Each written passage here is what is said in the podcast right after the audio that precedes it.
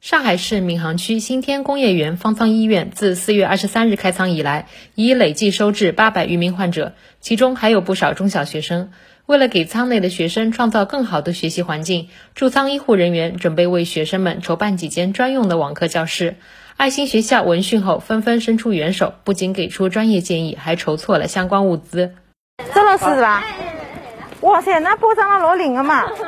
我们弄了一点数字油画，都是我们学生自己画的。好的好的可以在方舱那个教室里面。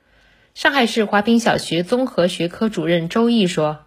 我们接到这个通知到筹备到现在就短短的两个小时时间，有一些东西是我们学校里储备的物资，还有一些呢是我们老师捐赠了一些玩具，还有一些书籍，我是骑着电瓶车一家一户去拿来的。这蛮重的嘛。是的，是蛮重的。哦，这个下面是下面是书，小朋友玩的东西啊，太好了，太好了，嗯，彩谢谢谢谢。彩泥、彩笔什么的。上海市闵行区肿瘤医院护理部主任张磊说。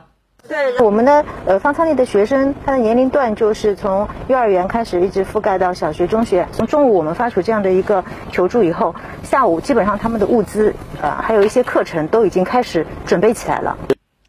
在接受记者采访时，上海市闵行区肿瘤医院副院长张东斌说。所有为小朋友准备的物资到了以后，都会安装进去。这个呢，是我们用来做学龄前小朋友的房间。这个呢，是我们低年龄的同学准备的这个学习的房间。这个呢，是我们专门毕业班的同学准备的，相对来说比较幽静安静的单独学习的房间。现在我们共同努力，就是为了尽快复工复学，一切回到正常，早点看到我们原来的闵行，熟悉的上海。好，那我们一起加油，把病毒赶走走，好不好？大家呢？加油，加油！新华社记者张梦杰上海报道。